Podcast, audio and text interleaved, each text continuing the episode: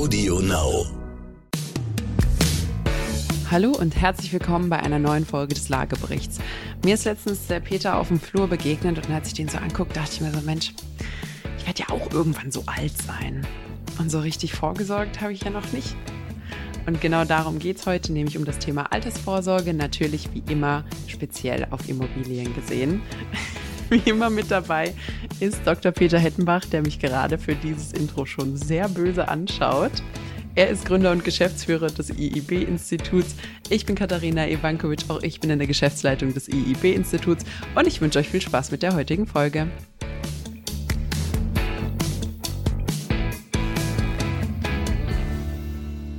Hallo Peter. Nein? Ich bin ganz ich, falscher, falscher Podcast. Habe ich was falsch gesagt? Ja. Was? Es fängt doch immer mit, an mit Bist fit. Ja, ich, begrüßen darf ich dich ja vorher noch. Darf ich mal Ihren Personalausweis sehen? Bist du denn fit? Ist das meine Nina? Was ist da los? Ja, ich bin fit, Nina. Sehr gut. Hallo, hier ist Amy Haptu mit einer Botschaft des heutigen Werbepartners Lenovo zum Thema IT-Security.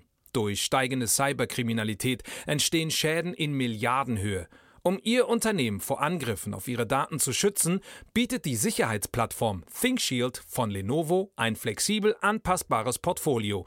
Seien Sie und Ihre IT einen Schritt voraus und informieren Sie sich jetzt auf lenovo.spiegel.de. Wir sprechen heute im Podcast quasi über mich weil für dich ist mit dem heutigen Thema eh zu genau, spät. Genau, also ich habe ja mal gelernt rhetorisch, man braucht immer so eine Einführung, eine Hinführung des Lesers, des äh, Zuhörers. Für mich wäre diese Geschichte mein Ausstiegsdatum der 22.02.22 um 22.22 Uhr. 22. Du bist mein Zeuge, steht seit 20 Jahren fest. Und ähm, insofern äh, ist für mich das Thema Altersvorsorge, Rente zumindest mal vor 20, 30 Jahren schon ein Thema gewesen. Und das Einzige, was ich gelernt habe, ist, äh, ich brauche drei Ninas, um bezahlt zu werden. Ja, klar. Das akzeptierst klar, du einfach so. Das ist überhaupt kein Problem. Aber ich glaube, wir sollten die Leute mal jetzt richtig abholen. genau. ähm, aber ich glaube, die Spannung entsteht, dass du am Anfang bist und nicht am Ende. Ja, Genau, wir sprechen heute nämlich über das Thema Altersvorsorge und auch Altersvorsorge im Zusammenhang mit Immobilien. Habe ich ausgesorgt, wenn ich ein Häuschen habe? Ähm, und wir haben es ja gerade quasi schon angesprochen, für den Peter ist der Zug ein bisschen abgefahren. Wenn du dir jetzt erst Gedanken machst, dann wäre es schlecht. Bei mir ist noch was zu reißen. Ich bin 26 Jahre alt. Da kann man also jetzt mal loslegen, beziehungsweise es wird höchste Eisenbahn darüber nachzudenken. Von dem her nehmen wir heute eher mich als Beispiel darüber, wie man das machen könnte. Und gucken und, uns mal die unterschiedlichen Möglichkeiten an. Ja, und es ist natürlich auch wichtig, weil gerade wenn wir jetzt äh, das ganze Thema Wahlen und äh, Kandidaten hören, gibt es immer ganz viel Klima, Klima, Klima. Mhm. Aber ich denke schon mit mir, ich hatte ja noch Glück, äh, es gab schon die Anti-Baby-Pille. Die hat meine Mama noch nicht genommen, deswegen gibt es mich. Also ich gehöre zu den geburtenstarken Jahrgängen. Wir verabschieden uns. Ihr, die nicht so geburtenstarken Jahrgänge, kommt nach. Und das heißt halt, immer weniger Leute müssen viel Geld für immer mehr bezahlen. Mhm. Und da diese Altersvorsorge in Deutschland eine Umlage ist, also nicht den großen Topf, wo für 100 Jahre Geld drin ist, mhm. muss man einfach wissen, sondern es wird aus dem Laufenden bezahlt. Damit natürlich endlich ist, ist das ein wirklich wichtiges Thema und ich wundere mich an der Stelle wirklich, dass das so wenig thematisiert wird. Ja. Deswegen sind wir dran. Genau, also wir sind ja jetzt wirklich in der heißen Phase der Bundestagswahlen. Wir hatten jetzt äh, vor ein paar Tagen ja auch das große TV-Triell. Ich muss zugeben, ich habe es nicht komplett angeguckt, war mir dann irgendwann auch ein bisschen zu fad. Ich habe aber wenig gehört über das Thema Altersvorsorge. Genau, was ich aber aus den Zusammenhängen gemerkt habe, ganz, ganz wenig über das Thema Altersvorsorge, was besorgniserregend ist, weil es ja wirklich ein riesiges Pulverfass ist, auf dem wir sitzen. Also wirklich ein großer gesellschaftlicher Kollaps, wenn das System nicht mehr funktioniert. Genau, da ist das Thema nicht Vorsorge, sondern Armut. Ja, ja, und zwar nicht so ein bisschen so die Leute, die man ausblenden kann aus politischem Sinne, was ja leider häufig passiert, sondern wirklich weitgreifendes Thema. Es gibt ja auch ein paar ganz innovative Initiativen, wie man das quasi regeln könnte. Man könnte ja einfach alle paar Jahre das Rentenalter um zwei Jahre anheben. Das sind ja die Maßnahmen, die wir bisher gesehen haben. Wenn es in dem Trend weitergeht, werde ich dann mit knackigen 90. 96 oder so in die Rente starten und habe dann meine goldenen Jahre ja, also ein bisschen Zynismus ist dabei. Ich muss sagen, wenn ich so mit meinen Freunden spreche, spiegeln die diese zynische Stimmung da auch. Ich glaube, jeder, der irgendwie auch nur unter 40 ist, jetzt gerade vermutlich auch unter 50, hat sich ein bisschen damit abgefunden, dass man sich mit der gesetzlichen Rente alleine nicht zufrieden geben kann und dass da definitiv Handlungsbedarf herrscht. Genau, momentan ist es geregelt für die nächsten Jahre. Ich glaube, äh in der nächsten Runde wird es massiv darum gehen, mehr zu bezahlen, länger zu arbeiten. Und ähm, ja, ich denke, man kann sich vor dem Hintergrund nicht nur auf Gesetzliches verlassen, Vielleicht haben ein paar auch noch was Betriebliches, wer bei einem großen Konzern war, unterschiedliche mhm. Ausprägungen. Glaube ich, können wir hier in so einem Rahmen nicht jetzt einzeln betrachten, auch keine Grauzonen beleuchten. ähm, aber ich denke, ein ganz wichtiger Punkt ist, ähm, und da können wir natürlich äh, die Verbindung zur Immobilie herstellen, was kann man privat tun? Oder wäre doch die erste Frage, Nina, wie viel Geld legst du denn zurück? Äh, Vielleicht machst du auch ein theoretisches Beispiel. Äh, ja. Ja, also ich Wenn ich jetzt theoretisch ein junges Mädchen, ein Jüngling wäre, was hältst du denn von 200, 250 Euro im Monat? Machbar? Für wie viel Prozent ist es machbar? Also für mich ist es, ich bin glücklich genug, dass es für mich machbar ist. Ich bin aber auch recht früh mit meinen Studien und Co. fertig gewesen. Ich glaube, wenn ich mir aber so die Einstiegsgehälter anschaue, gibt's da einige, für die 250 Euro auf jeden Fall die 10% äh, knacken würden, was das Nettogehalt angeht. Also das ist eine wichtige Größenordnung. Wir denken nach bei dem eigenen über eine Größe von mindestens 250 Euro im Monat oder 10 Prozent vom Nettogehalt. Mhm. Und das ist äh, auch jetzt nicht ganz ohne Grund. Ähm, wir machen mal ein Blick in das achte Weltwunder, die Zinseszinsrechnung, Mathematik. Was war deine Note? Ich war in Mathe sehr gut, aber Zinseszins sprengt nach wie vor, muss ich sagen, meine Kopfhochrechenkraft. Vielleicht auch da, ich habe bei vielen, bevor wir wirklich in den Zinseszins gehen, auch so, wenn ich in meinem Umfeld das spiegel, hat man ja häufig so ein bisschen das Gefühl, Mensch, wenn ich jetzt 250 Euro, 500 Euro zur Seite lege, was will ich denn im Alter mit 500 Euro, wenn die Inflation das eh komplett aufgefressen hat? Also das ist so ein bisschen das Gefühl, was man an der Stelle hat, wo man denkt, es, was soll denn das rausreißen, das bisschen Geld, was ich jetzt zur Seite lege? Für mich hätten sich rein Bauchgefühlmäßig 500 Euro auch schon zu wenig angefühlt, um quasi für mich im Alter vorzusorgen. Du sagst jetzt 250, gucken wir uns mal den Zauber des Zinseszins an. Genau, und dann schauen wir nochmal auf das Thema von dir, das mit äh, der Inflation auch. Aber ich habe da mal was Kleines vorbereitet. Ich kann ja auch googeln. Hm, google mal. Das ist jetzt nicht nur das, was die jungen Mädels können. Wenn du 250 Euro nimmst und 40 Jahre Sparzeit nimmst, also heute bist du 26, nicht mit 96, sondern mit 66 kriegst du dann das erste Mal deine Rente dann hättest du bis zu dem Zeitpunkt 5% Zins unterstellt. Da sagen wir später nochmal was dazu. 418.000 Euro auf der hohen Kante. Davon hättest du 125.000 eingezahlt. Den Rest hättest du über Zinsen erwirtschaftet, 293.000 Euro. Und du hättest dann auch eine schöne Möglichkeit, wenn du die 400.000 hast und dann 5% weiter auszahlst, etwa eine Größenordnung von 2000 Euro pro Monat zur Verfügung. Ist schon mal ein Start für eine Betrachtung. Ja. Natürlich musst du sehen, ey, ähm, es gibt welche, die können die 250 nicht bringen. Das andere ist, wenn du früh genug anfängst, das wäre schon für mich ein ganz erster wichtiger Punkt, da kriegst du schon ganz schön was zusammen, das achte Weltwunder. Und der Punkt ist natürlich, dass die Sparkurve der berühmte Hockeyschläger ist. Mhm. Also exponentielles Wachstum, die ersten 20, 30 Jahre passiert nichts und dann wird es richtig spannend. Das heißt also anfangen, selber überlegen und 250 Euro als monatliche Sparrate wäre ein Einstieg. Okay, also zwei wichtige Punkte, über die du jetzt so ganz nonchalant drüber gegangen bist. Erstens, so früh wie möglich. Der Zinseszins braucht Zeit. Und äh, je früher man anfängt, alles ist besser als nichts, auch wenn wir gerade quasi mit den 250 Euro anfangen. Wenn man aber noch Student ist und halt nur 100 Euro in der Zeit zur Seite legen kann, sind 100 Euro besser als 0 Euro. Ähm, also nicht unbedingt warten bis zum Berufseinstieg, wenn man sich irgendwie leisten kann, auch schon vorab ein bisschen was zur Seite legen. Die Zeit ist da der Freund. Die 250 Euro als Faustregel Mindest quasi Satz um dann später, und das hat jetzt ein bisschen, das hat mich wirklich überrascht, um später über 400.000 Euro zu haben, nach 40 Jahren sparen. Genau.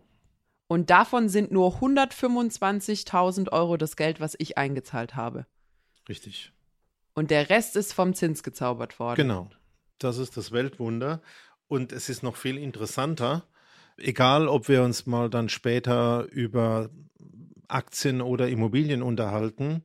Für mich wäre so eine Größenordnung 8, 9 Prozent Rendite sind möglich. Mhm. 8, 9 Prozent wirkliche Rendite sind möglich. Das zeigen Langzeitkurven. Ich bin ja wieder immer gern wissenschaftlich unterwegs, sowohl bei Immobilien wie auch bei äh, entsprechenden Aktienauswertungen. Und ähm, wenn man jetzt sagt, ich spare mein Geld mit so einer Form und habe 8, 9 Prozent, kannst du dir vorstellen, dass das noch steiler wächst nach hinten. Mhm. Aber ich denke, es hat sich auch gezeigt, dass zum Schluss inflationsbereinigt, also was an Wertverlusten noch betrachtet werden muss, zum Schluss die Hälfte übrig bleibt. Also deswegen waren es die fünf Prozent.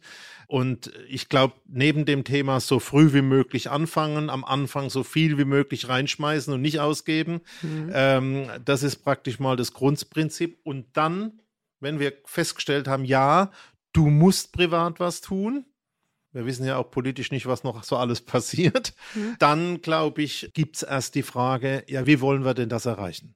Kann genau. ich so viel erreichen? Kann ich mehr erreichen? Will ich das? Und jetzt steht dann die Frage dann als nächstes auch äh, ein Stück nach dem Wie. Genau, also ganz wichtig, wir machen natürlich keine Vermögensberatung. Wir geben hier nur ein bisschen Tipps und Richtungen vor und ähm, quasi Rahmenbedingungen, die man einfach bedenken sollte, weil ich weiß, man, also gerade jetzt so in der Zeit, in der man bei mir ist, ich war gefühlt gestern noch 20 und jetzt bin ich 26. In diesen sechs Jahren ist sparmäßig nicht extrem viel passiert. Ich war auch noch Student eine Weile davon. Aber Zeit vergeht schnell, deswegen einfach frühzeitig mit dem Thema auseinanderzusetzen, sonst tut es später weh. Was machen wir jetzt mit dem Geld? Ich würde sagen, wir nehmen sofort zwei Millionen, investieren die in Immobilien.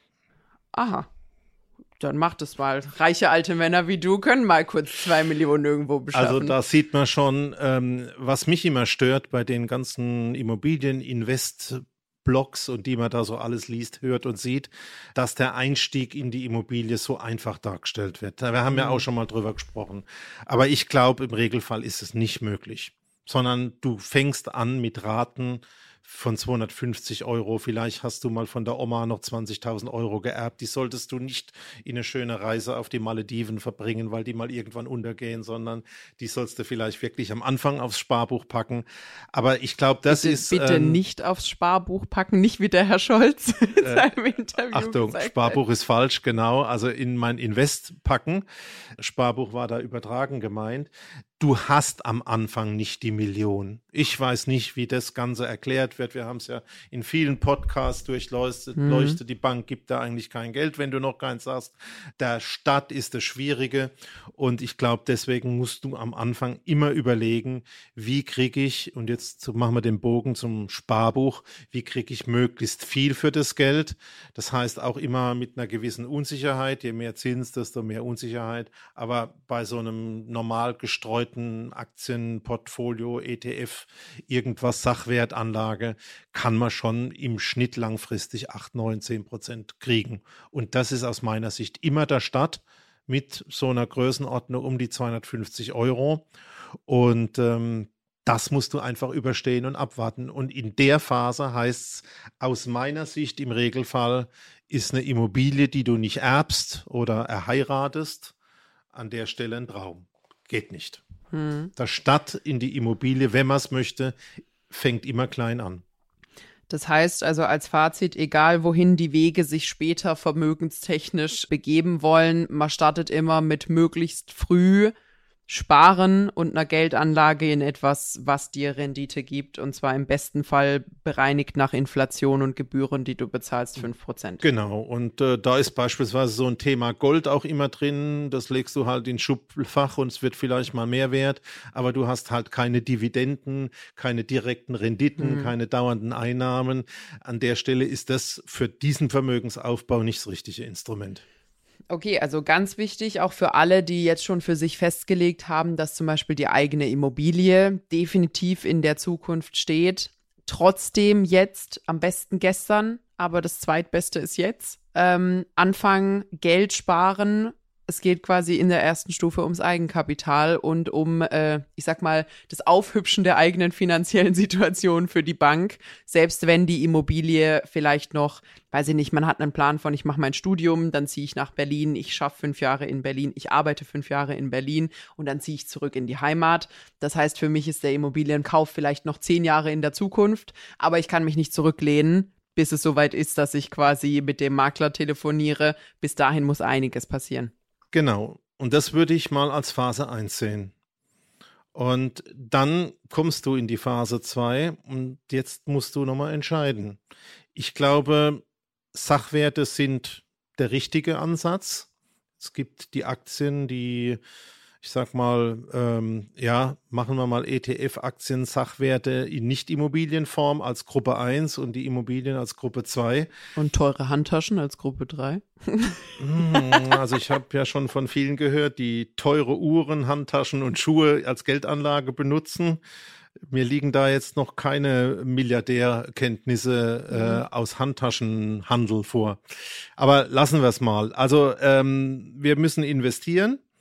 Und ähm, vielleicht hast du nach 10, 15 Jahren mal die Situation, ja, jetzt ähm, sind noch ein paar Ereignisse eingetreten, du hast noch was geerbt, erheiratet, hast ein bisschen mehr sparen können, irgendwelche Dinge.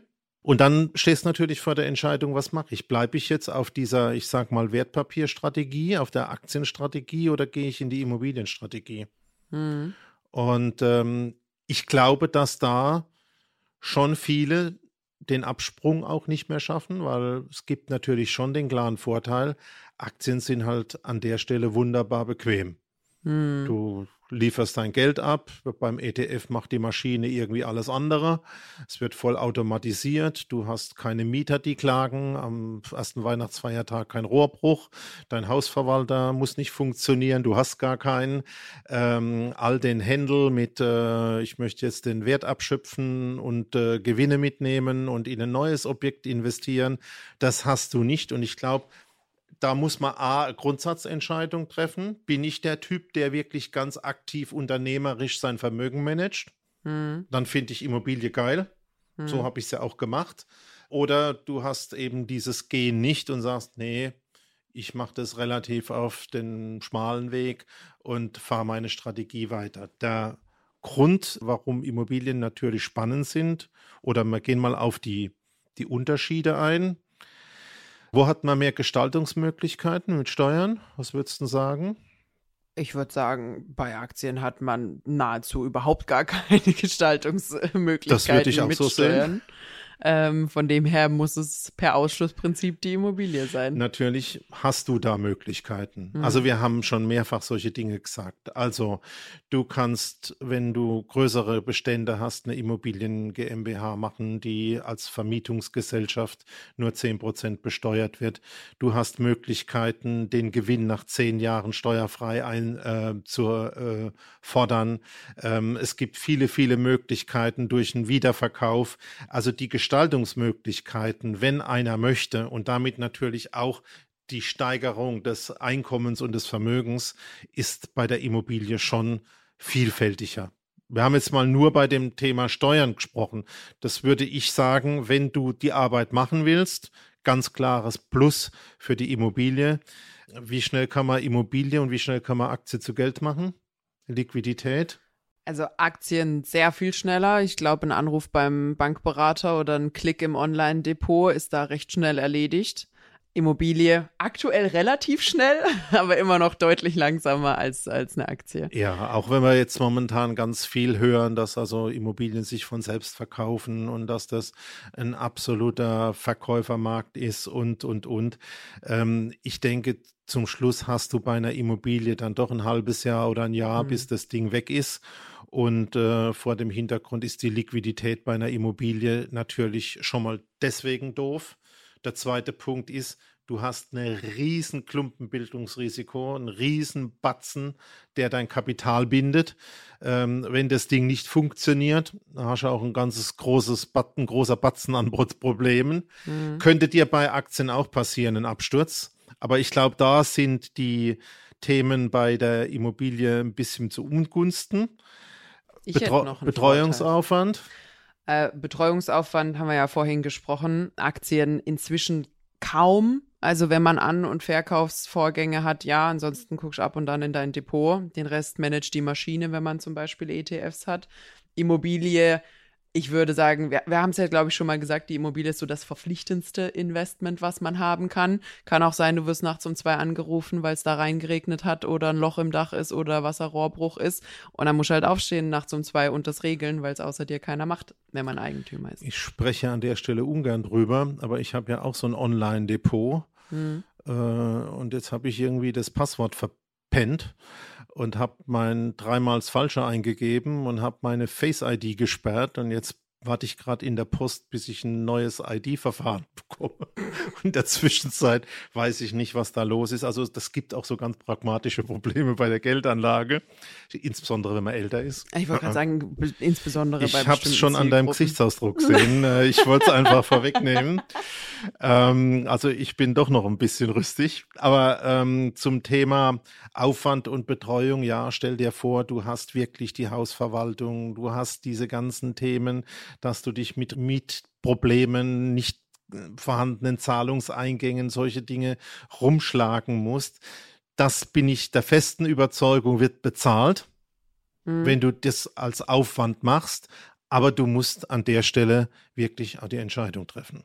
Ja. Und Was, äh, da ja. ist also schon mal ein großer Punkt, wenn du in der Phase bist, äh, Immobilie oder ähm, im Prinzip Invest zu unterscheiden. Mache ich das jetzt mit normalen, in Anführungszeichen, Aktien, Sachanlagen oder mache ich es mit Immobilien? Genau, was natürlich ein Thema bei Immobilien ist, dadurch, dass da ja ein Mieter auch noch Kapital zusteuert, ist da ja ein zusätzlicher Geldfluss, den man selber nicht aufbringen muss, der beim Thema Wertpapiere nicht existiert. Also da ist keiner, der da noch mit dazu zahlt, damit du weniger im Monat in dein Depot legen musst. Das ja. ist natürlich was nicht zu unterschätzen an der Stelle. Das können wir auch mal in einem Podcast an der Stelle thematisieren. Was du ansprichst, ist die Eigenkapitalrendite. Hm. Also normalerweise kannst du bei der Immobilie, wir haben ja gesprochen, mindestens 10, am besten so 30 Prozent Eigenkapital anlegen bei einer mhm. Kapitalanlage. Dann kriegst du halt 70 bis 90 Prozent dazu. Und den Kredit hilft ja tatsächlich der Mieter abzubezahlen. Mhm. Und das ist sicherlich nochmal ein Turbo, was ich mit dem Thema Gestaltungsmöglichkeiten auch gemeint habe. Ähm, aber es ist halt Arbeit. Du musst wirklich ähm, nicht nur physisch was tun, du musst auch psychisch dran arbeiten, dass das Ding weiterkommt. Und ich glaube, für viele ist das natürlich ein zu aufwendiger Weg. Und vielleicht gibt es auch einen Mittelweg, dass man mischt, dass man beides ja. macht. Genau, aber was du ja gerade noch gesagt hast, du hast es Turbo genannt. Der Turbo ist natürlich auch ein enormes Risiko. Wenn man äh, auf diese Mieteinnahmen baut, ähm, hat man natürlich auch das Risiko, dass sie ausfallen. Es gibt ein Risiko, dass sowas passiert wie vor kurzem in Berlin. Also ähm, man vermietet eine Wohnung mit dem Plan, dass man da, was weiß ich, 12 Euro der Quadratmeter ähm, als Preis hat. Ob man das jetzt als hoch oder nicht hoch erachtet, ist irrelevant. Und plötzlich kommt eine Gesetzgebung, die sagt, ich glaube 8,50 Euro, 8,30 Euro oder so. Und plötzlich sind einfach ein Drittel des Geldes weg, mit dem man kalkuliert hat, auf unabsehbare Zeit. Und Verträge werden rückwirkend geändert. Genau. Und dann vielleicht eben, vielleicht dann auch noch eine, eine signifikante quasi direkte Geldsumme, die man zurückzahlen Oder muss. nimm dir Corona an und du hast beispielsweise in ein Ladenlokal für eine Restaurantkette Genau. investiert oder du hast Hotel oder sonstige Dinge gemacht. Also ich äh, denke, es ist insgesamt bei Aktien und bei Immobilien nicht ausgeschlossen, auch sein Geld zu verlieren. Mhm. Und ähm, das muss man natürlich auch sehen. Und ich glaube, da sind wir schon bei der alten Regel. Man setzt nicht alles auf eine Karte, man legt nicht alle Eier in ein Nest. Ich glaube, da wirklich äh, Streuung und das Verhinderung von Klumpenbildung äh, sind da ein guter Rat, den man einfach von Anfang an auch verfolgen muss. Und deswegen glaube ich auch, dass eine Immobilie als erste Investition im Regelfall nicht so sinnvoll ist, wenn man nicht gerade das Kapital schon hat.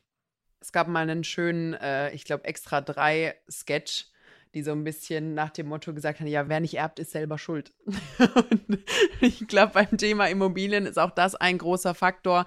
Wenn ihr natürlich nicht äh, irgendwelches Gelderbe oder sonst irgendwas schon auf der hohen Kante habt, dann äh, sollte man sich zunächst einmal um das eigene Eigenkapital kümmern. Und das geht halt möchte durch ich natürlich an der Stelle nicht aufs Heiraten und auf ähm, aussichtsreiche Kandidaten ansprechen, aber äh, ist vielleicht auch noch Bestandteil vom Kalkül. Aber die Nina ist ja nicht berechnend.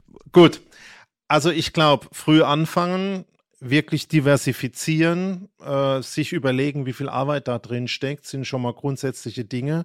Und wir sehen ja, was am Markt draußen passiert. Ein enormer Zufluss in die ETFs also in die indexierten Fonds, die automatisch gemanagt werden, wo jeder sagt, Mensch, die treffen ja gute Entscheidungen, das ist ja alles ganz super. Und wir wollen ja hier auch keinen ETF-Podcast machen. Aber was ist deine Meinung? Wenn, was passiert denn jetzt, wenn alle wie verrückt ihre Kohle, in, die sie nicht im Urlaub ausgeben konnten, in die ETFs stecken und sagen, ich höre zu bei der Ivankovic und beim Hettenbach, steck alles, wenn ich jung bin, ähm, in mein ETF-Konto, in Anführungszeichen ETF-Sparbuch und äh, dann schlafe ich 40 Jahre gut und dann geht's an die Ernte. Ja, also mit ETFs kenne ich mich nicht extrem gut aus, aber ich habe einen Parallelfall dazu, den man auch betrachten konnte und das waren tatsächlich die Kryptowährungen. Da ist ja relativ genau das Gleiche passiert. Man hat eigentlich lange Zeit nur den Bitcoin gehabt und so zwei, drei, vier, fünf Folgewährungen. Das hat sich vervielfacht inzwischen. Und äh, was man jetzt vor allem über die Corona-Zeit gesehen hat, es gibt ein schönes Wort, das sind die Shitcoins, die quasi äh, kein richtiges Projekt dahinter haben, keine Technologie, die damit entwickelt wird, sondern die einfach quasi übers Internet, über Kanäle hochgehypt werden. Und da steigt man ein bei 0,0000000000000 einem Cent. Hört sich wie eine IBAN-Nummer an. Äh, Genau, steigt da wirklich ein, wenn es ein Bruchteil von einem Cent ist, hypt den dann irgendwo über irgendwelche Foren. Die Leute denken, "Hm, ah, okay, steigen ein. Die Nachfrage bildet künstlich den positiven Preis und äh, die, die es angestoßen haben, schieben das dann quasi ab. Das heißt, am Endeffekt ist kein Mehrwert geschaffen worden, ein tatsächlicher, sondern die Mehrnachfrage, und ich schätze mal, das ist das, was man da dann auch übertragen kann, schafft das größere Interesse, schafft die höheren Preise, schafft die Renditen, aber es ist ein Kredit aus der Ku- Zukunft. Wenn nicht echter Mehrwert generiert wird, muss das eigentlich auch irgendwann wieder abfallen. Genau, also der Weg wird umgedreht. Genau. Wenn du einen ETF hast, schaut der eigentlich auf den Markt und guckt, welches Unternehmen entwickelt sich gut und wo investiere ich hin. Mhm. Und wenn der Weg im Prinzip von der anderen Seite bedient wird und wir jetzt einfach sagen, wir haben jede Menge Asche und schauen, wie wir die überhaupt noch in dem Markt platzieren können, dann wird das Ganze auf den Kopf gestellt. Und ähm, da entstehen natürlich, wir hören ja im Immobilienmarkt auch immer wieder dieses Thema Blasenbildung etc. Da entstehen natürlich ähnliche Themen. Dass es zu Überhitzungen im Markt kommt, muss man, glaube ich, gerade jetzt äh, enorm genau hinschauen, ähm, weil gerade nach den zwei Corona-Jahren ähm, da einfach viele Leute gesagt haben, boah, Immobilie kompliziert, so viel Geld habe ich auch nicht, Liquidität mh, kann ich jetzt nicht, mache ich es gemütlich in einem Sparplan, bisschen in ETFs und wenn du dir anguckst, ich weiß nicht, wie viel zigfach überzeichnet momentan die Konten da sind, was da an wirklichem Geldzufluss gemanagt wird, da wird auf Deutsch wirklich das System auf den Kopf gestellt, nicht mehr das Erfolg des Unternehmens sorgt für den ETF, sondern der Zufluss äh, von Geld durch die Anleger. Also da entsteht auch ein Problem, heißt jetzt wiederum, es ist kompliziert. Jo, Heißt, glaube ich, auch wiederum, egal welche Geldanlageform man wählt, mit nichts tun kommt man nicht so ganz durch. Die Immobilie ist, glaube ich, zweifelsfrei das, was mit dem meisten Aufwand verbunden ist und mit der größten Verpflichtung, auch mit der langfristigsten Verpflichtung an der Stelle. Aber auch so, egal ob es jetzt ETFs sind oder man tatsächlich quasi selbst in Aktien anlegt, man muss ein bisschen seine Hausaufgaben machen. Jeder von uns hat inzwischen ein Gerätchen in der Hosentasche, mit dem man Zugriff auf so ziemlich alles hat ähm, was es so zu finden gibt. Also da auch jetzt zu Zeiten des Internets, zu Zeiten von Twitter, Reddit und Hype. Hype ist keine Plattform, aber ich meine quasi einfach generell, wenn künstlich Stimmung gemacht wird zu bestimmten Themen, vorsichtig mit dem eigenen Geld sein. Wer so ein bisschen in dem Thema drin war, hat die GameStop-Aktie mitbekommen. Ich weiß nicht, ob du da mit drin warst, wo man quasi genau das gemacht hat, was du gerade gesagt hast, nämlich aus der Community eine Müllaktie geholt, die eigentlich tot war, im einstelligen äh, Dollarbereich unterwegs, hat die gehypt in der Community und hat die zwischendurch auf 150 Dollar hoch. Dann sind natürlich die am Anfang ausgestiegen, dann beim 150-fachen und haben die Late Followers allein gelassen. Die dachten, ah, vielleicht nach 150, 200, 300, 400. Ähm, und also irgendjemand muss verlieren am Ende. Ihr solltet sicherstellen, dass ihr es nicht seid. Also da auch wirklich gucken, sind es zukunftsfähige Unternehmen, sind es zukunftsfähige ähm, Technologien, die dort auch entwickelt werden, sind es Dinge, für die ihr äh, langfristig eben auch investieren könnt und wollt. Da ein bisschen schlau machen, genauso wie bei ETFs und da äh, möglichst sicherstellen, dass man smart anlegt und nicht nur das, was man vielleicht irgendwo gelesen hat oder was gerade auf irgendwelchen Foren gehypt Gut. wird. Zweiter Gedanke, also erster, früh anfangen, so viel wie geht äh, und auch größere Portionen mal zwischenrein sparen. Zweiter Punkt, ja, zwischendrin ist Risiko. Streuung ist eigentlich das Einzige, was man tun kann. Ähm, dritter Punkt, fällt jetzt gerade mir auf. Wie gesagt, mein Ausstiegsdatum ist ja 22.02.22, du weißt, 22 mhm. oder 22, Dienstagabend. Meine mhm. Frau ist im Sport. Wein steht alle, kalt. Alle andere kommen auch, also du darf es auch kommen. Ich glaube, dann kommt so wie wir die Phase 1, du musst erst klein sparen, bevor du das Geld für die Immobilie hast. Ich glaube, wir haben aufgezeigt, die Gestaltungsmöglichkeiten bei entsprechendem Arbeitseinsatz sprechen für die Immobilie oder eben nicht. Und dann glaube ich, und das wird auch oft falsch gemacht, hast du noch die dritte Phase, wenn du mal 60 bist dann solltest du halt nicht mit zig Millionen Schulden noch irgendwelche Portfolios abbezahlen, äh, sondern dann musst du halt irgendwann auch mal geplant in die Phase kommen, dass du Einnahmen erzeugst, dass du Erträge generierst, dass deine Miete kommt, deine Rente kommt. Wir haben ja bei dir ausgerechnet die 40 Jahre. Mhm. Und ähm, das sehe ich auch noch, dass also Typen in meinem Alter, in Anführungszeichen, oder Mädels dann noch sagen, oh, ich hätte ja da noch ein bisschen Nachholbedarf, äh, jetzt investiere ich noch. Äh, da habe ich 20, 30 Jahre noch vor mir. Da bin ich 90. Wenn ich gut abbezahlen Hallo. Kann, ja. Sollte man vielleicht auch mal ein bisschen aufpassen. Also diese Phase, die jetzt kommt, sehe ich jetzt auch gerade, für mich war das immer normal, oh, jetzt irgendwie Immobilie verkaufen, neu Geld, was anderes finden, oh, finde ich jetzt nichts, äh, in dieser Tretmühle dann auch mal wirklich rückwärts zu laufen und zu sagen, hm, jetzt bremsen wir mal langsam und machen da ein Ausphasen von dem Ganzen. Und ich glaube, dass jetzt, äh, man lernt ja nicht nur aus der Vergangenheit, sondern ich habe es oft genug gesagt, aus Wissenschaft und Zukunft. Und ich glaube natürlich auch, äh, da weiß ich aber auch, dass du in die gleiche Richtung denkst, dass das Thema heißt, welche Ausgangssituation hat man denn im Immobilienmarkt heute? Und welche hatte ich denn vor 20 oder 30 Jahren? Mhm. Also wir hatten eine Idee im Markt, ich gehe mal 30 Jahre zurück, also in Größenordnung die 90er. Da vielleicht, wenn ich noch ein bisschen weiter zurückgehe, bis in die 70er, da hatten wir 10% Zinsniveau, 8,5 sowas in die Richtung. Und wir hatten vor, in unserer Zeit dann vor 20, 30 Jahren etwa 4,5% Zinsbelastung mit entsprechenden Mieteinnahmen auf dem gleichen Niveau. Mhm. Also du hast irgendwie viereinhalb für deinen Kredit bezahlt und viereinhalb hast du an Zinsen gekriegt. Und jetzt passiert ja am Markt die Entwicklung, dass jeder sagt, also wenn die Zinsen am Kapitalmarkt so tief sind bei einem Prozent, dann kann ich ja als Eigentümer dem neuen Käufer so viel Kohle abknöpfen, bis die Miete, die er für das Objekt kriegt, auch genauso groß ist wie das, was er an Zinsen zahlt. Mhm. Und so sehen wir auch schon Liegenschaftszinsen im Bereich vom südlichen Hamburg, die negativ sind. Dann macht natürlich ein Invest gar keinen Spaß mehr.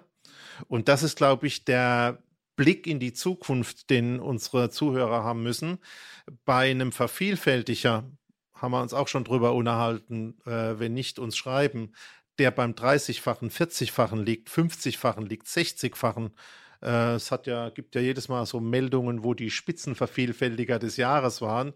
Da macht es vielleicht insgesamt auch keinen Sinn, vorübergehend in so einen Markt einzusteigen, sondern wirklich auch wieder andere Zeiten abzuwarten. Also das ist für uns der dritte Punkt, dass man das ganze Sparen eigentlich in drei Phasen bringt, neben der Ansparphase und dem richtigen Investieren, auch dem Deinvestieren und zu gucken, was passiert denn in den Märkten, was ist denn die Ausgangssituation heute, wie viel anders ist die denn?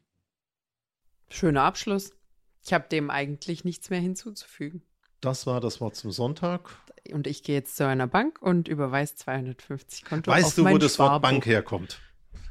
Nee. Nicht von der Parkbank. Bank. Nee. Also, nee. es ist jetzt noch die Abschiedsstory. Äh, die Familie Medici in Florenz fährt mhm. mir immer hin, guckt sich das Palais der Medicis an, war ja das größte und erste Bankhaus. Mhm. Und weil alle Geld gebraucht haben, mussten die da warten. Und das ist jetzt kein Witz. Und wer mal in Florenz war, hat es bestimmt gesehen. Um das ganze Haus der Villa Medici gibt es eine Bank. Da ah. waren früher die Kollegen gesessen, die gewartet haben, dass sie Kohle bekommen haben. Und das ist der Ursprung vom Wort Bank. Also, wenn du jetzt mal Urlaub machst und Florenz, weißt du auch, woher das Wort Bank kommt. Ich schicke dir ein Foto. Auf Sehr eine schön. gute Zukunft mit Immobilien. das war's von uns. Ihr findet uns wie immer mittwochs bei AudioNow und überall, wo es Podcasts gibt. Tschüss. Bis dann.